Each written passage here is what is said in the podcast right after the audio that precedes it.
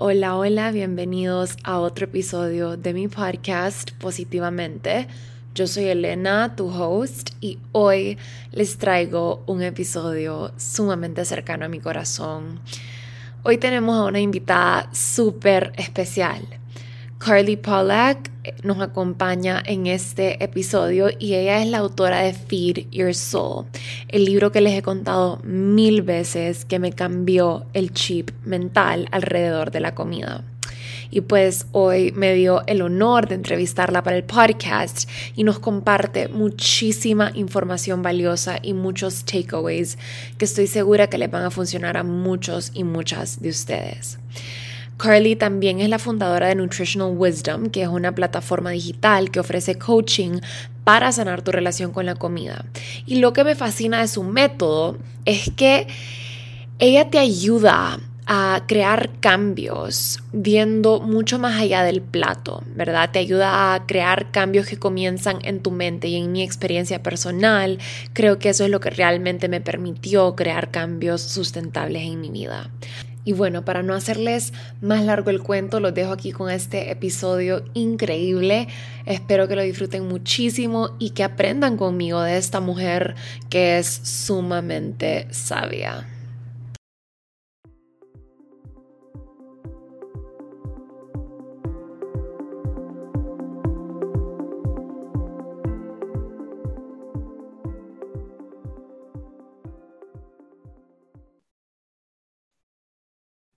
Hello. Oh my God, I'm so excited. I'm so glad. I'm excited too. It's such an honor to, to have you and that you accepted my request to be on here because um, it's been it's been a journey and your book was definitely a key element in my personal transformation. And yesterday when I when I posted on my stories it I asked for a couple questions for you, right? Yeah. And I I told my audience that I would be interviewing you. And I've recommended your book on the podcast a million times. And I've told them about my transformation. And so many girls were like, wow, this book changed my life. Oh my I'm God. so excited for this because this book changed my life. And I was like, oh my God. it, it, for me, it's like all the you know what goes into writing a book. And it was i was pregnant at the time and it was like every second of my free time was the book. And the worst part of writing a book is that it takes you for me it takes you a little bit out of presence because everything is like should this go in the book? Oh that's a great story for the book. Oh here's you know so in the back of my mind i'm, I'm basically like in the book first and second is the experience. And there were so there were times where i was like this sucks. Like i just want to I, I just want to be present and not every fucking thing that comes up being like this would be great for the book.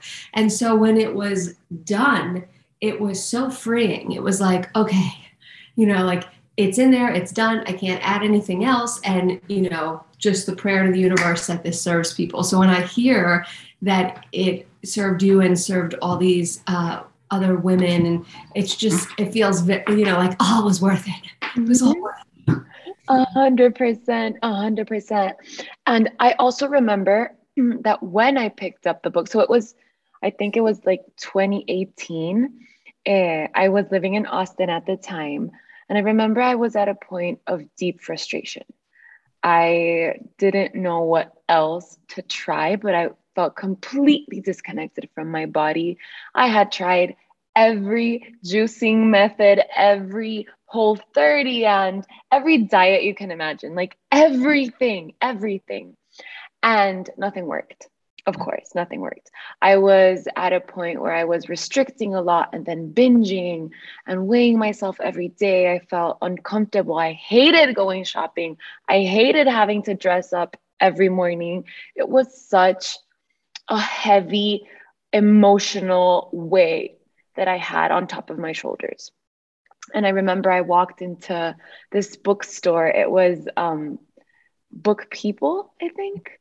And I don't know if you were just there, like promoting the book or giving like a, a, a little speech about the book or something, but mm-hmm. I saw a million copies of Feed Your Souls sitting on a table. And I was like, buy this book. I was like, this book is talking to me. So I picked it up and I just like read the um, the back cover and, and it, it spoke to my soul. And I was like, I'm taking this with me. In a matter of three months, I'd lost 20 pounds and never gained them back again. And I never, I had never felt more like myself in my entire life. So here comes my first question. Okay. The first part of this book, the first chapter, was called Retrain the Brain, right? And I love this so much because I also believe that in order for me to have that huge shift, I had to change the way I thought, my mindset. Can you talk a little bit more about this and about the importance of, of coming from a mindset of love and gratitude in order to change your body and change your relationship to food in a sustainable way? Yes. Okay. So um, the the chapter and why I started the book with the retrain your brain is that I really feel like it's 90% mind work and 10% the information that we're desperately seeking. So 10% of this is really understanding nutrition and how to fuel for your body and uh, you know the logistics of what to do and the other 90% is how to get yourself to a place where you have an authentic desire to do those things. Because just because we know better doesn't mean that we do better. In fact, we, most of us know that binge eating, eating when we're not hungry, pressing snooze on the alarm, we know that we'll feel better if we don't do those things. Yet we do those things over and over again. And what it does is create a massive inconsistency with where we are and an inconsistency ultimately with the results that we're after. We can never really reach that ultimate goal, which is not weight loss, it's permanent change. And when you just said to me, you know, I lost the 20 something pounds and I never put it back on, like that's the key for me because I've lost and gained you know, if I if I added those up, I probably lost and gained 300 pounds in my life, the same 20 pounds up and down and up and down. But when you settle into the deep understanding and knowing that this isn't a diet, this isn't um, something that we're going to go on and off of, that it's every day I wake up and I think to myself, how can I honor my body? How can I show myself love? Show up with a gratitude that, you know, the universe, God, whatever you want to call it, love, source, gave me another day with air in my lungs and that my body's working. And doesn't mean that I don't have aches and pains or that, you know, health isn't an up and down roller coaster because it is. But that question, instead of how can I be thin? How can I get likes on Instagram for this bikini pic? How can I not hate myself? It's like, how can I show up and honor this vessel that holds my soul? It's a it's a alignment with your true self. And then I want to eat good things. I want to move my body. I, I want to do my self care practices instead of feeling like I only want to do them because if I don't, I will experience pain. So a lot of us have this motivation for absence of pain like okay if i eat this i'm going to feel gross at the next time i'm at the pool with my girlfriends so i'm not going to eat it. That's the absence of pain. But what about getting clear on moving towards pleasure? Like if i eat this how it's going to make my body feel? How i'm going to feel at the end of the day? How i'm going to feel when this workout is over? 20 minutes ago i was just doing a workout which is mm-hmm. why my hair's up in a bun. And it was so hard. And all i do is focus on how i'm going to feel after Mm. That's reaching towards pleasure. So this is all mind work. So retraining the brain, you know, we're really wired to seek pleasure and avoid pain, which sets us up for this instant gratification yo-yo that is what creates this on and off dieting. So long-winded answer is that it's all about the mind.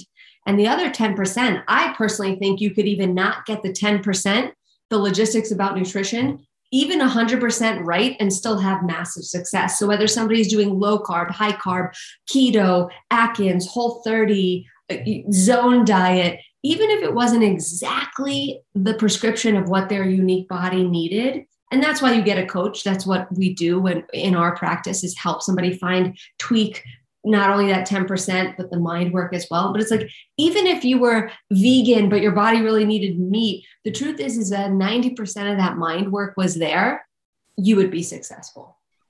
Yeah. Oh my god. And, and it makes so much sense. I love the um, the part where you mentioned the importance of seeking the pleasure right? And I think this was also a major key in my transformation because one of the tools that stayed with me like forever now I practice it all the time is thinking about the short-term pleasure and the long-term pleasure. And now every time I'm about to put something into my mouth, I ask myself, how is this going to make me feel on the long run? Because I know that having a chocolate chip cookie loaded with sugar and butter is going to taste amazing. And once again, I want to, I want to, For 10 um, seconds. Yeah, exactly. And I want to restate that there's nothing absolutely bad with having a chocolate chip cookie because I personally preach balance. And I do believe that no food is either absolutely good or absolutely bad. But I always take into consideration that, okay, so is this cookie going to make me feel good on the long run? And I'm like, no, it's only going to give me short term pleasure. Fine. You can have one, but you know, like practicing that balance and not overdoing it. It's really, I still, you know, what's funny is that uh, I use, or maybe it's not funny, maybe it's appropriate. I use every single tool that I put in that book. I use that every single day. I we're human. I'm human. I am wired for instant gratification. I have an ego, that narrative in the mind that's constantly preaching fear and judgment and insecurity and separateness. I am the human like the rest of them. So I have to use these tools all the time. That's how I know they work, is because there's not a day that goes by that I ask myself, how will you feel about this decision in an hour from now, tomorrow? Uh, in three months from now and if it's if it's something even if it's like the next time you're in a bathing suit you know i had a baby i had my second baby uh, two and a half months ago. She's almost she's gorgeous. She's oh, gorgeous yeah. her eyes. i know the big blue eyes blue eyes. Gorgeous so, uh, and so it's really humbling that you know this is my second child so I, I know the drill of this but here I am in a body again that doesn't match, you know, where I, uh, where I'm aligned to be.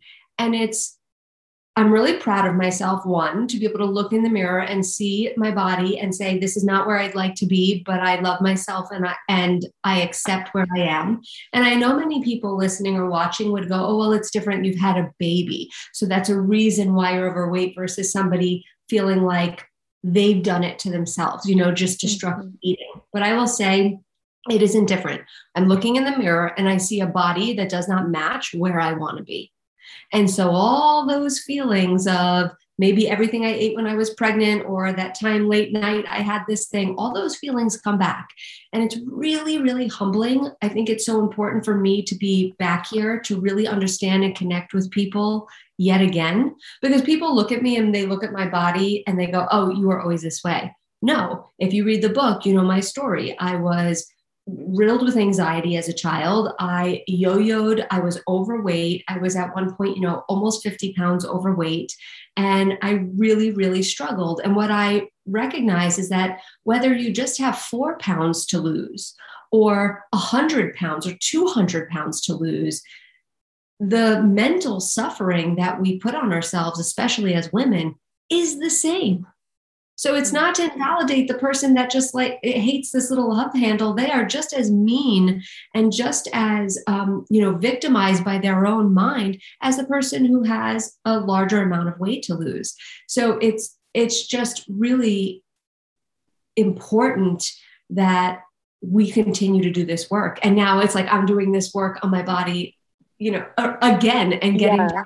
being in weight loss mode. And it's just really nice to see that the tools continue to be timeless and to work. And what you said about that's one of my most important tools this idea that we are wired to seek pleasure and avoid pain. It's a survival mechanism. So this should breed self compassion, but it mm-hmm. doesn't. Because in our culture, we believe that the only way to get yourself to your end goal is to shame and judge and force your way there. And I have very specific memories of being in college, which was the height of my binge eating and, and body dysmorphia. And I would binge on the weekends. And then Monday, I would go to the gym and I would get on the treadmill and I would be hurting because I was bloated and constipated and just hung over by the entire bag of, you know, Chex Mix and popcorn and whatever I ate. And there was this voice that was like, you deserve this. You better run. Like you, you better get that pain because this is what you ate that weekend. So, you know, it's like, this is like, this is you paying for this. And it was so mean, but that's what I felt I needed. I thought if I would be nice to myself, I would just eat more and I would just sit on the couch. That's the biggest misinformation that we have that that self-compassion is validation like ex- that you can make excuses. And that's not what it is. It's saying you are your own best friend and i would rather have myself as a cheerleader than have some nasty bee hundred percent. A hundred percent. And this is something that I even teach my my clients now because I do believe that the way in which you talk to yourself is so damn important. If you are constantly being mean to yourself, there is no way you will create sustainable change. And I always tell them, imagine you are your own roommate. Would you like being your own roommate? Right. Would you like being your body's roommate? Like yeah, and, the, and science even proves this. We know that the part of the brain that learns new behaviors shuts down when we're in self judgment. So, wow. hear me very clearly that when you judge yourself for whatever the behavior is, you are basically guaranteeing that you repeat the behavior. Wow, I didn't know that. That's new for me. Yeah, it's science proven.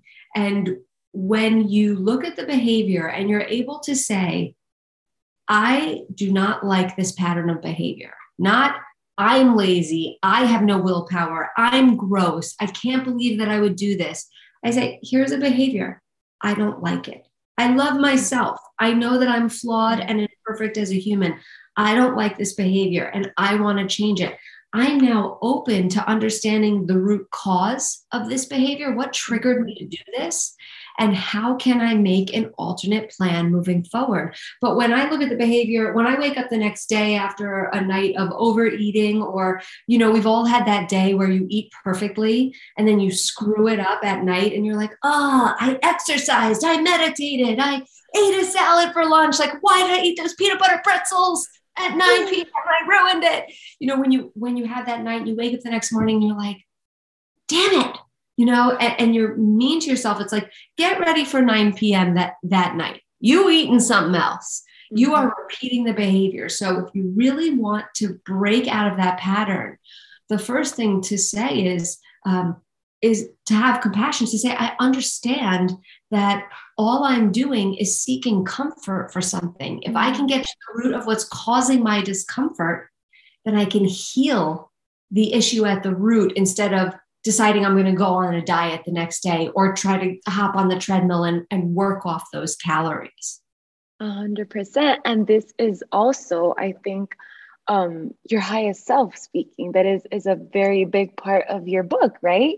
The importance of learning how to listen to this voice of of your highest self and inviting that voice to make decisions with you, right? Instead of is the is the volume okay? Am I? Okay. Um.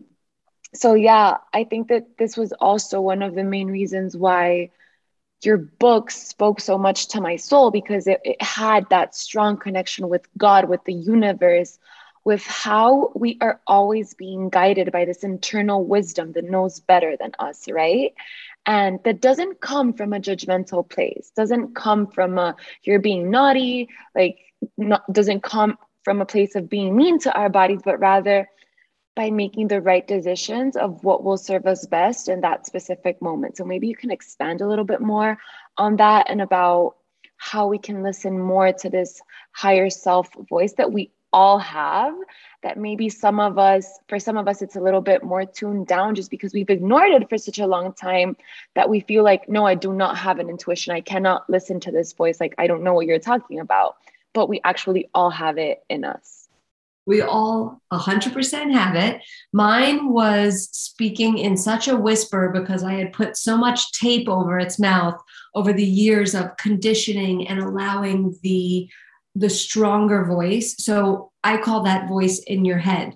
If if everyone listening or watching right now can just close their eyes and think of the word blue. So say the word blue but to yourself. Okay, that's the voice. Mm-hmm. That's the voice I'm talking about in the head. And, and, and Eckhart Tolle calls it the ego, which is not to be confused with that Freudian sense of, oh, she, she thinks so highly of herself, but the ego, meaning the false mind. It is a voice that is constantly going. So we think 10,000, on average, 10,000 thoughts per day, and 90% of them are negative. And the reason this is, is back to that survival mechanism. The mind was created as a way to keep us safe. Oh, look, there's a tiger coming. Avoid it.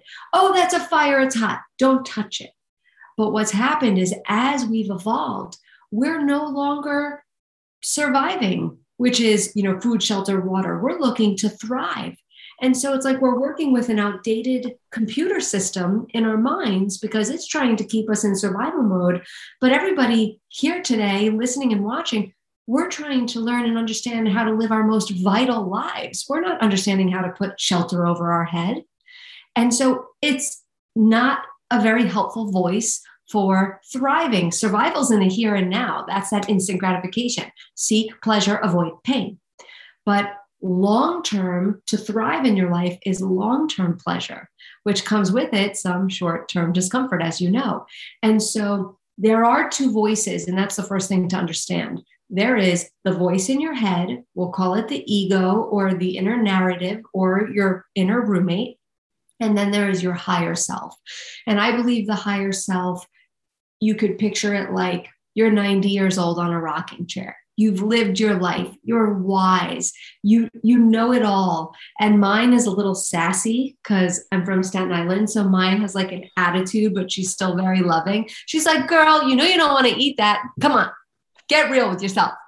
And so I don't want people to think that the higher self is this kind of like angelic, like if that's not who you are, she's just a wiser version of you. So mine has an attitude because I have an attitude, and mine's a little sarcastic because I'm sarcastic, but she's still loving. And and she's there for all of us. You just have to practice letting her come through. Mm-hmm. And part of that is through meditation and, and being quiet and journaling and saying, you know, what would my best friend say? What would I say to my best friend is a really good when I have someone who has a really hard time finding that voice. I don't hear it. All I hear is this voice in my head. It's too loud. I think that I'm making up that higher self voice.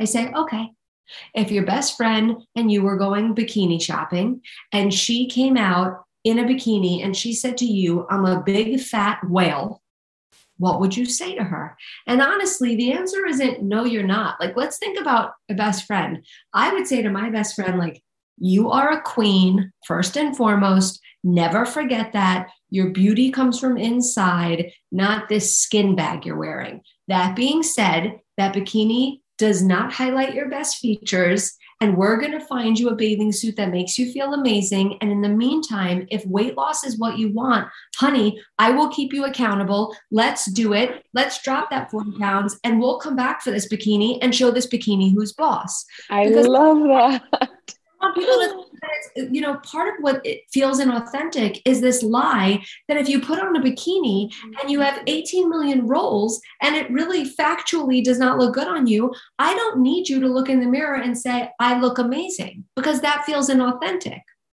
But I don't need you to say you're a big fat whale. I'd rather you say, this is not the time for that bikini. And this is going to create a desire and a burning, you know, desire for me to get to where I want to be. So you see the difference. There's an authenticity. It just doesn't have to be nasty. A hundred percent. And and it makes it so much easier actually when you see it from that perspective. You know, talking to your best friend would never be mean to your best friend. So definitely um, that was helpful. Also, something that has worked for me is actually creating a relationship to my higher self. So whenever I make a decision that is aligned, um, where I choose that long term pleasure versus that short term pleasure when it comes to a food choice, and even like choices in general, right?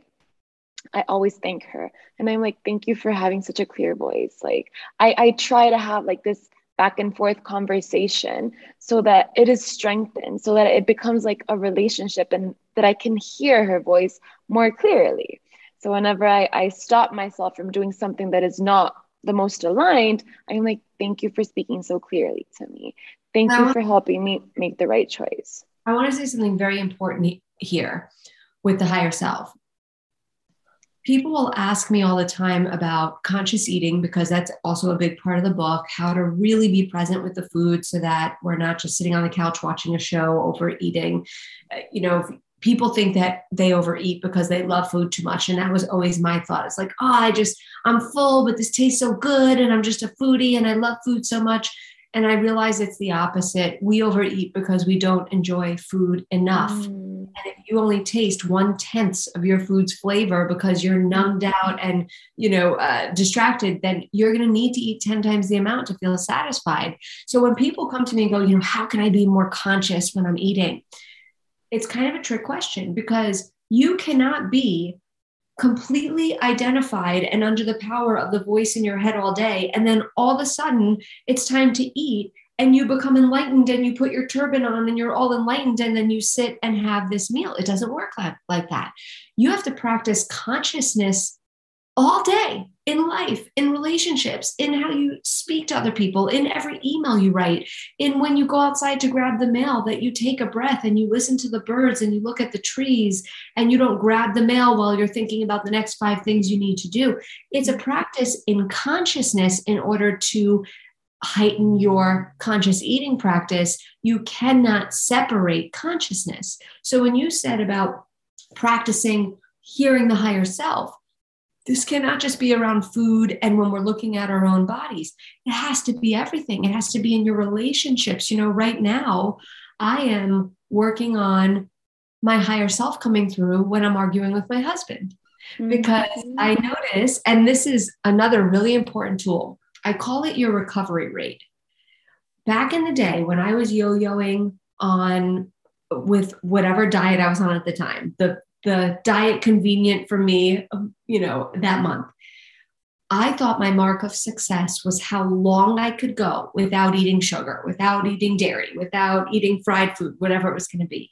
And I realized that that's a horrible mark of success because it shows nothing about our ability to create permanent change, which is really what we're after. I realize a true mark of success is something that I call your recovery rate.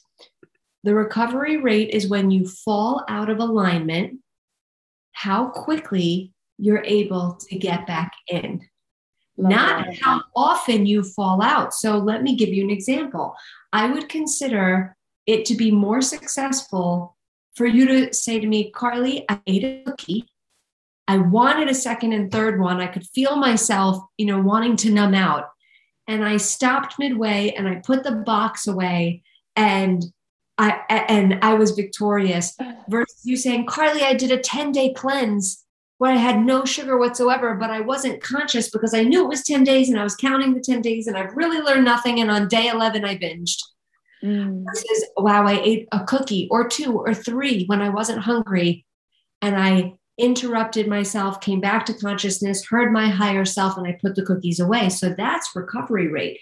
Now, recovery rate is for everything. When you're fighting with your partner, how long does it take you to come back to a place of I'm sorry? When you've had a crappy day of eating, how long does it take you? Do you do the I'll start Monday? Oh, I'll start the first of next month, or I'll start after my birthday? Or can you recover with the next meal or mm-hmm. with the meal itself?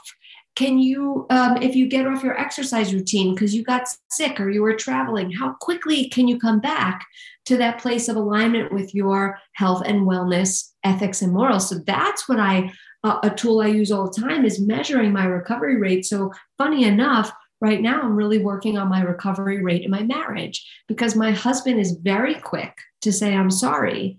And I feel I need to torture him for days on end after we've had an argument because I don't know, because that's just where my weakness lies right now.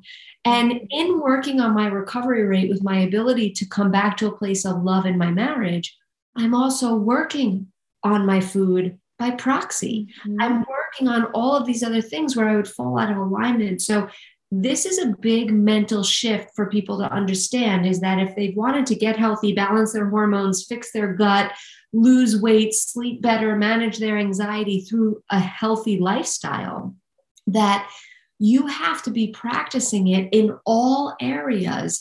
You cannot just focus on the diet because ultimately the other areas of your life are what's going to cause the discomfort that make you reach for that cookie and violate the diet that you thought was going to be the thing that got you there yes and it really all comes down to consciousness to being present to saying okay like i fell off track i'm going to come back or i didn't do this in alignment i'm going to come back to to what feels more in alignment with my with my higher self and with what I want to create in the future, right? Whether it is in your marriage or in your business or in your relationship to food, exercise, whatever.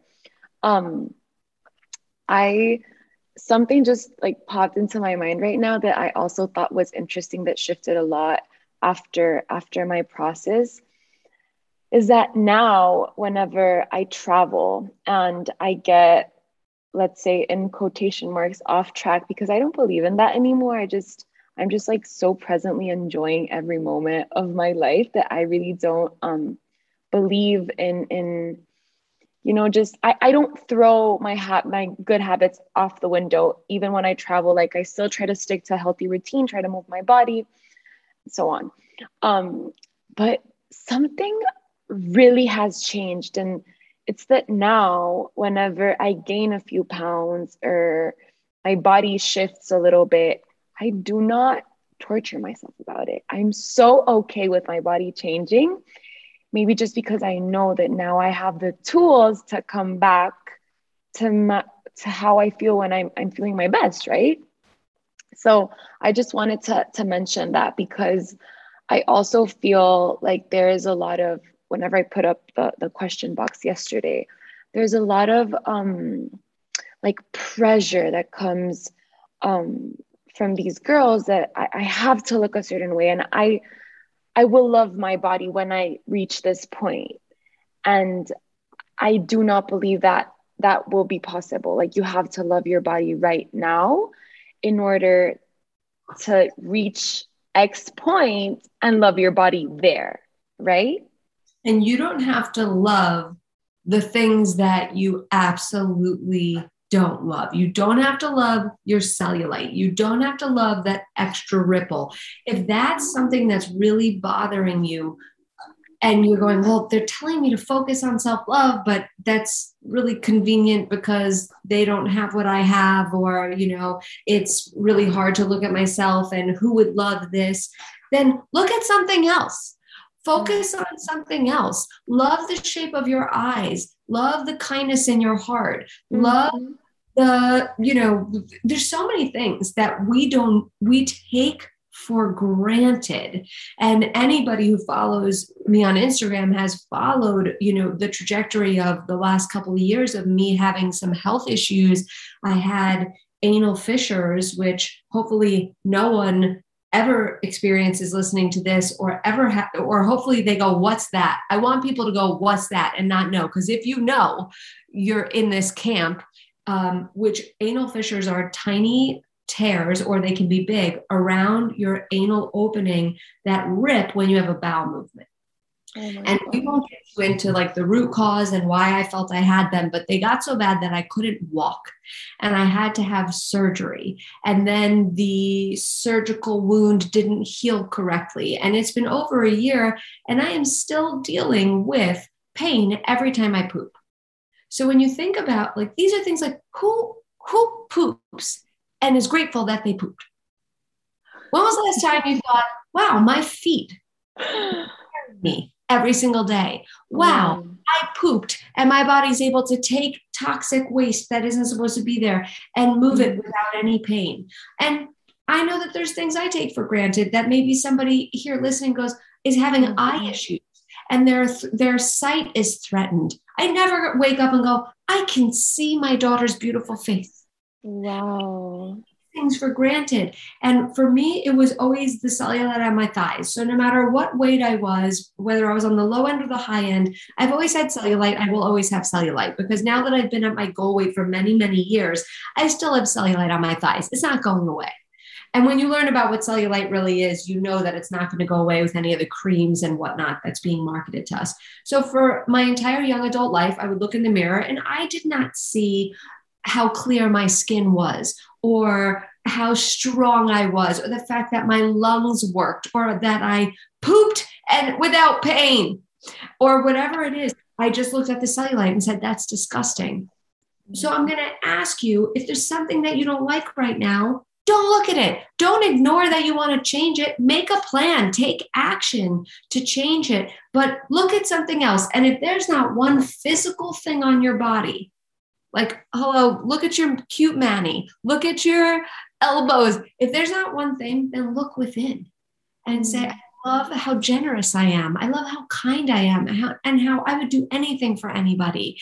And work on loving yourself that way because I can love myself and also not like how some of the parts of my body appear right now and then say to myself, you know what, it's temporary. I can change this. People don't think about with weight loss, people get so obsessed about the weight loss. What about things on your body for people that they can't change? Like they don't like their nose or they don't like their, you know, it's like, let's be grateful that weight is something within our power that we can change versus something that you would really just have to learn to love. A hundred percent. Yes. And the importance of looking within. And also, I feel like you know, self love got super trending in the past few years and with social media. It's just the self love culture. And I feel like, although it is good up to an extent, it can also get some messages mixed up. Like, for example, um, it can bring you to this place of just conforming with a body you don't love just because yes self-love and love yourself as you are and period. Like no if you actually love yourself truly then change um, your habits change how you eat become more conscious. And that's what i always tell my clients because i do believe that social media can sometimes blur that line between self-love and quotations that comes with the message of love yourself as you are. And like you know even if it's in a body that you're not happy with versus that actual self-love that comes from a place of okay i'm going to create long-term change because i truly love myself and because i want to fall in love with what i see as well. That has nothing wrong with it right? So i, love that. It is the thin line and the dangerous line here is that someone who by you know scientific standards let's say is 100 pounds overweight. And they actually do love what they see. They're saying i don't want to change myself. I love myself and this is great. I love that they love themselves. So important. But the thin line is health. So that's what's being spoken about. Like here's the science that if you are x amount of pounds overweight that is putting your heart at risk. That is putting your health at risk. So I want you to absolutely love it. You know, I follow Lizzo. I love Lizzo so much. I love how confident she is. I love I that she, she is. Oh, you do what? No, I have to follow her. Okay, she's a rapper and a singer, and she's um, she is by standard would be considered obese, even morbidly obese, and she is beautiful. I don't think anyone would argue that she's not beautiful. She's confident. She loves her body. She puts on string bikinis and shakes it on her Instagram. And it's amazing. And her self love is amazing. I also want her to be healthy. I want her to be around a long time making music and sharing her love and positivity with the world. And I think that's that thin line. I don't need her to be have a flat stomach or you know be fit into some mold of what this culture at this point in time thinks is healthy. You know, in the mm-hmm. 90s it was Heidi Klum and then now it's the Kardashians and before that, you know, when my mother was growing up it was size 10 Marilyn Monroe. So it's always going to change. I'm talking about health mm-hmm. and being in a weight category which there is there is a margin of, you know, you could be 10 pounds overweight and still be very healthy. But anything where you start to go beyond that, you are going to be creating inflammation in the body that is unhealthy and is going to add up over time. So, love yourself so much that you expect more of yourself, that you get to a place where you can say, I love myself. This is my body, and I'm and I'm healthy because there's a ton of different body types short, wide, muscular. So that's not going to be this love yourself until you have a flat stomach or toned toned arms. Love yourself to ah. you can say with confidence that you are in a body that is healthy that's going to take you as long as your soul decides you should be on this earth. Yes yes and definitely health is the most important thing here um, because at the end of the day it's not only about and this is something that i found out when i lost the 22 pounds it's really not about how you look but about how you feel. Like the energy levels the confidence the the vibrancy the smile is different. Like the everything everything shifts on an emotional and energetic level. It's really not about how you look because i do believe that we always are going to want the next level physically. You know, like, okay, now you have a flat, flat stomach. Now you want the ab crack. And now you want the obliques. And now you want the definition in the arms. So we're always going to be wanting that next level, like physically. But um, it's it's about that energetic levels that are different. It's just, uh, it's just not. There's nothing that can compare to that, right? I, I want weight loss to be a side effect of healthy living, of healthy relationship with food, healthy relationship with your body. And like I said in the very beginning, being able to wake up and saying, how can I honor myself because of how much I love myself and making decisions about food and exercise and meditation and whatever it is based on that, then the, the weight loss comes and the confidence the confidence can be there without the weight loss. So it has to be something more than just the confidence although you're right sexy is about confidence not about a scale. We we both know that. We've seen people who are 120 pounds or whatever that number is and they're awkward and they're pulling at their clothes and they just don't look sexy. And then you have somebody who is clearly overweight who is just rocking it and you're like oh, she's got it going on this one's looking awkward. So we know it's not about weight, it's about how you think you look. I, I, I don't think people see you as you are. I think people see you as you see yourself. Yes. And you have to see yourself in a certain way for people to see you that way. But when we're talking about health, you just have to be asking yourself different questions and the physical piece of it is almost aftermath. I i completely agree. It's so funny because whenever i tell people that i was 22 pounds heavier no one believes me. They're like i never saw you 20 22 pounds heavier than what you are right now. And i'm like it's because of my attitude.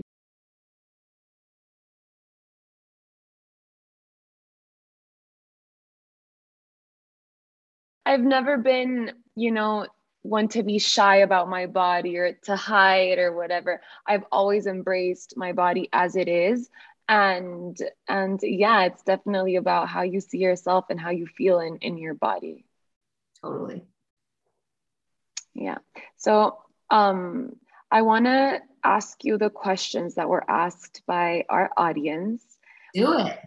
Um one of the girls asked, How do I cleanse my body before I start eating healthy? Well, eating healthy does help to cleanse. So, the first stage of cleansing, and I talk a lot about detoxification and all the levels of how to cleanse all of the chemicals. You know, if you live in an industrialized society, you are being exposed to thousands upon thousands of toxins and chemicals. And we do live in a world at this point where we're polluting the soil and the earth enough that cleansing the body is something that we need to think about as an ongoing ritual. But very often people will go towards that higher level detoxification, whether it's herbs, heavy metal detox, parasite, candida detox, all these things we do in our practice. But they want that higher level stuff and they haven't mastered the foundation. And so that's actually a really important question how she word, worded it. How can I cleanse my body before starting to eat healthy? Is that how you cleanse your body as a foundation is starting to eat healthy. so the first thing I would do is minimize the top inflammatory foods, which are sugar, dairy, alcohol, and gluten. Let's start there, the top four. And I say minimize, not eliminate, because anything that's too rigid breaks. But you start with a focus on adding in more fresh produce, fruits and vegetables, nuts and seeds, animal proteins if you eat animal protein. And a lot of the times, people who get triggered with restricting, when I say cutting these things out and it makes them want to eat more, then the focus should be the crowd out method. The crowd out method is eating so much good stuff and focusing on how can I add in more fruits and vegetables, then you naturally start to crowd out the bad stuff. Or, like we say, there's no good and bad, but you know what I'm saying? The inflammatory foods without feeling like you're focusing on not eating those. You're instead focusing on how can I grab that apple, cut up a bunch of carrots with some dip, or you know, uh, make that smoothie. And so, cleansing the body should start with the foundation of removing the things that make it harder for the body to cleanse itself. When you eat inflammatory foods, you're making it harder for the liver, kidneys, lymph system, colon mm-hmm. uh, to be able to push out. So, foundation is clean eating. And then the next levels are when we get into higher level detoxification. Yes. And I love that you've mentioned all these vital organs because now that I've been eating clean for the past couple of years, I've figured that there is really no detox compared to the one that your body does daily, right? It's constantly eliminating um, toxins and everything it doesn't it doesn't need. So the body is designed in a perfect way and what I want to tell her is that you do not to cleanse your body before you start eating healthy. Just as you said, start eating healthy, start eliminating the most inflammatory foods and I think you'll be on a good path, and then you can start exploring with then other things. Open up your world to go. Okay, you know those detoxification organs: the liver, the gallbladder, colon, kidneys, lymph system, and the skin, which is the biggest organ in the body there are ways to help push things along, but the clean eating comes first. 100%. I love that. And your answer to this question brings up brings us to the next question which is which was a very common one. Um basically I, I resumed it into staying healthy is becoming very hard due, due to my intense sugar cravings. What can I do about this? Okay. That's an entire podcast. I'll try to make this answer quick. There are many reasons why someone craves sugar. And my the biggest takeaway for this conversation and this question is I think the most important thing is to try to identify why that sugar craving is there. If we can get to the root of what's triggering that, and I'll give some examples of what it could be, I'm always at trying to heal something at the root. An example of healing it from a surface is going, I'm going to go on a sugar cleanse and I'm not going to eat sugar for X amount of time. That's great. But if we don't get to the root of what's causing that craving, whenever that cleanse stops, a little candy here and there, and then within a few days, you're going to be right back where you were before. And that's the yo yo diet roller coaster that we're trying to get people off. We're trying to create permanent change and ultimate balance. Sugar is a drug. So let me just say that first and foremost, it is a class one drug up there with heroin and cocaine. That is how addictive it is. So, reason one why somebody could be craving sugar is simply because they're eating it. That's the simplest answer. Uh, no one says to you, you know what, I just do a little bit of heroin on the weekends.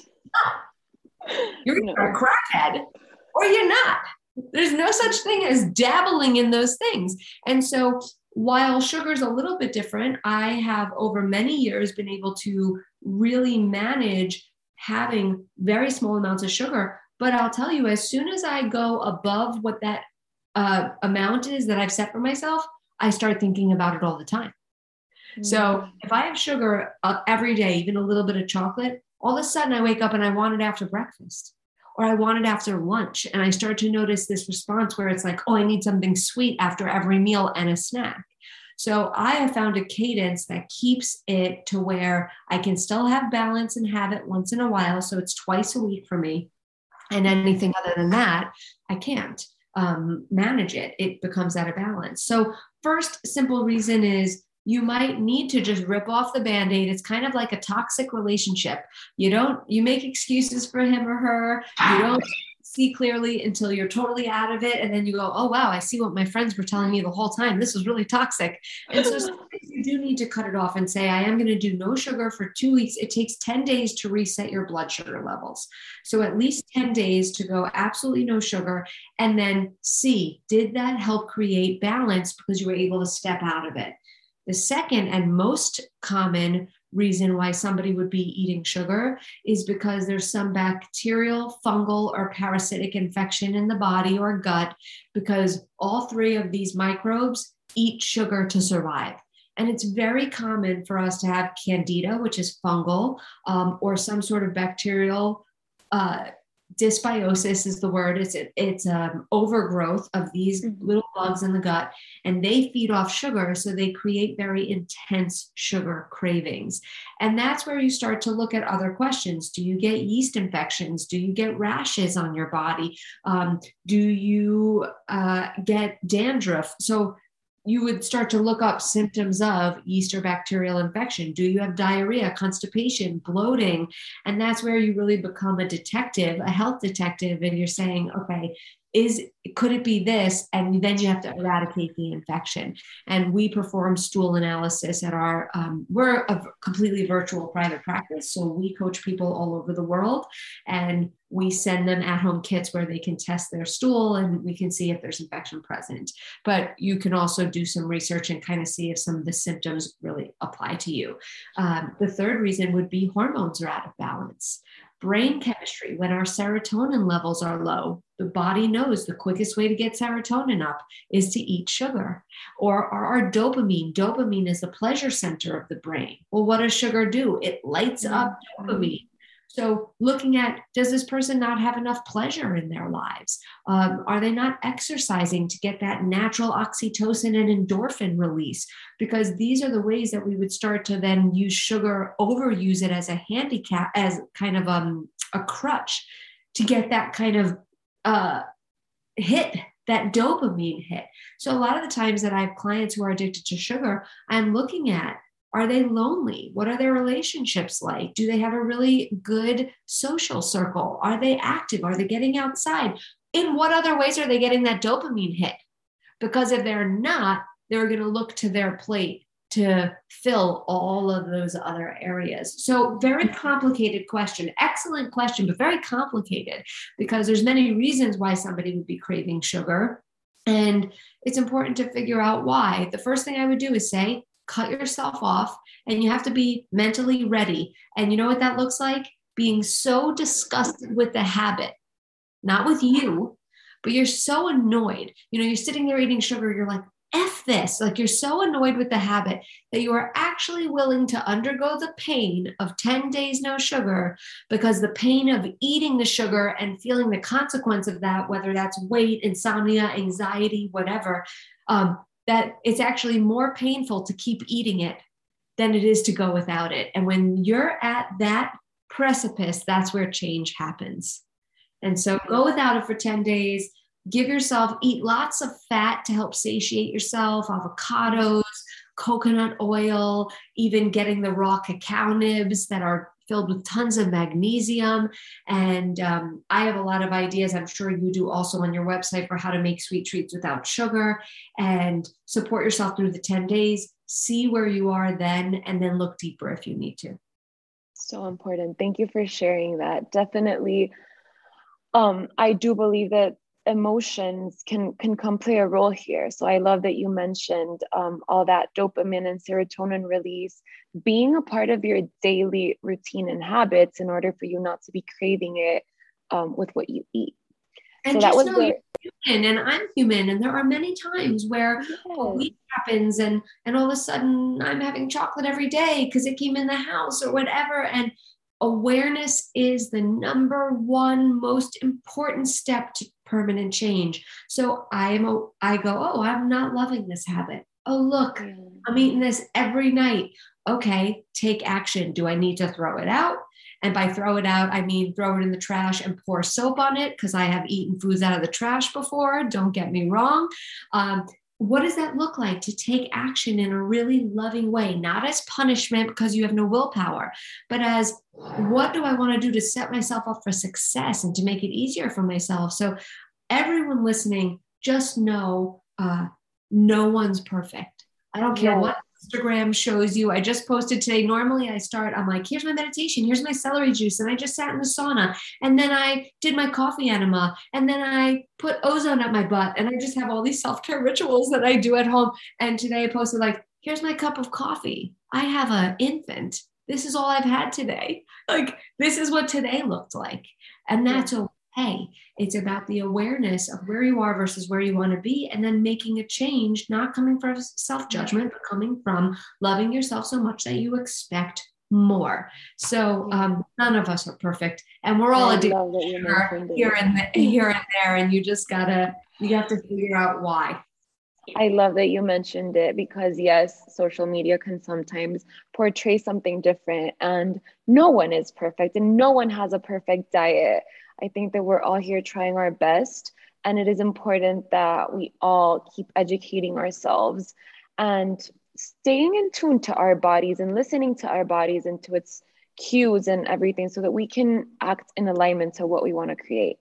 And that brings me to our last question, which is also maybe a, um, a big response, but let's see. How can I identify when it's emotional hunger versus real hunger? Awesome. Okay. So there's only two reasons why we eat, only two, which is either we have a physical requirement for food, so we are physically hungry, or we're looking to shift or up level an emotion. Shift an emotion, meaning I feel uncomfortable, I feel angry, I feel tired, I feel frustrated, I want to shift this, or up level because the mind's always looking for more. You know, you buy a shirt in white that you love and you're like, I love this. Oh, I should buy it in black. It's like we're never just like, okay, like, oh, I love this. Oh, I should buy another one in case this gets a hole. You know, we're always looking for more. So notice how we celebrate and up level with food too. We're like, oh, let's celebrate. I just got a job promotion. Let's eat something. Let's make it, mm. let's go for more. I feel great. How do I go for more? So we also use food because people will say to me, sometimes I'm celebrating with food and I don't want to change that emotion. I'm not always um, emotionally eating because I feel bad. Sometimes I'm emotionally eating because I feel good. So notice that we also want to up level an emotion. Uh, so we eat for emotional reasons and physical reasons. Now, we can feel over a hundred different emotions at one time. So it feels like we're eating for so many reasons. I eat because I'm sad. I eat because I'm bored. I eat because I'm hormonal. I eat because I'm tired. But I want to really simplify it. Either there's a physical requirement for food, and if you're not hungry, then we know it's emotional. How you can tell the difference is feeling your body. So if I close my eyes and I put my hand on my stomach and I really check in, and I say, okay, rate my hunger one to five. You know, five being starving and one being very full, or, or the opposite, whatever resonates with you. And then I also check in and go, when was my last meal? Mm. Uh, what did I eat at my last meal? So I'm looking at a few factors and I'm closing my eyes to drown out other stimulation of distraction. I'm like, okay, let me feel. So I'm very hungry right now. Oh, my last meal was three and a half hours ago. This feels physical. And you can feel the physical is like the stomach is empty. It's starting to feel like it twists and turn. You're starting to feel your blood sugar drop. And another clue that you're physically hungry is when you're physically hungry, you don't want crap. You want food. You want a meal, even if it's not necessarily a salad. Um, even if you want a sandwich or something, you can tell you want like something hearty. Typically, mm-hmm. when it's emotional, we're looking for like the candy, the chocolate chips, the snacky foods. We yeah. never crave lettuce or carrot sticks right. when we're emotionally hungry. There's always an exception to the rule. Somebody might emotionally eat an entire meal, might go to fast food and eat an entire meal. So um, I don't want people to think that if it doesn't in, exactly resonate, but for the most part, when we're physically hungry, we want food. And when we're emotionally hungry, we look for those like little um, processed snacks. But emotional hunger, I feel more in my chest. And so I close my eyes and I go, I'm not hungry. My meal was 30 minutes ago. And how I feel right now is uncomfortable. How I feel is annoyed that I just read this email or that my sister just said this to me and it was what is selfish. And, and so then I'm identifying that. So you do have to dig a little bit deeper and start asking questions. And I said before, you have to ask yourself better questions if you want a better life. And so instead of like, what's wrong with me or why can't I keep my mouth shut? It's like, what am I feeling right now? What's my emotional state? When was the last time I ate? Am I feeling my stomach empty and hungry? One of the questions I'll ask myself to identify whether it's emotional or physical is can I wait? So, okay, I feel hungry. Can I wait? And then it's like, no, if I wait another 30 minutes, my blood sugar is going to tank and I'm not going to make the right choice. Okay, I need to eat now. But can I wait? Is like, yeah, I can wait. Then I'm not mm. necessarily hungry for this. Asking really high quality questions like when was your last meal? Where are you feeling the hunger in your chest or in your stomach? Is your stomach really feeling empty? We know we all know what that feeling is. Mm-hmm. can you wait? Uh, these are all really good cues to really get to know whether or not this is physical or emotional. I love that. I feel like that's a very good place to to close this podcast. Carly, thank you so so much for your precious time and wisdom. I enjoyed this conversation so much. And I'm so grateful to have you on the podcast. It's such an honor just because you were such a key piece in my personal transformation. And I'm sure so many girls will pick up that book right now. And also, I want you to share where they can buy this book because I've gotten the question too. And your programs. I took um, the emotional eating program as well. So maybe you can share where they can get the programs and access to you and more of your information and, and the easiest yeah. place so i'm very active on instagram so you can follow me at carly pollack and you could put something in the you know in the podcast we'll tag you yeah and you my website carlypollack.com there you'll find the book you'll find my current online course which is end emotional eating and that's great because it's that's the one I took. dollars, yeah. And I also have a workshop called End Self Sabotage that we're working on getting on the website, which is very cool. It's like half mental tools and then half how to retrain the nervous system mm. uh, so that we don't eat from a place of fight or flight.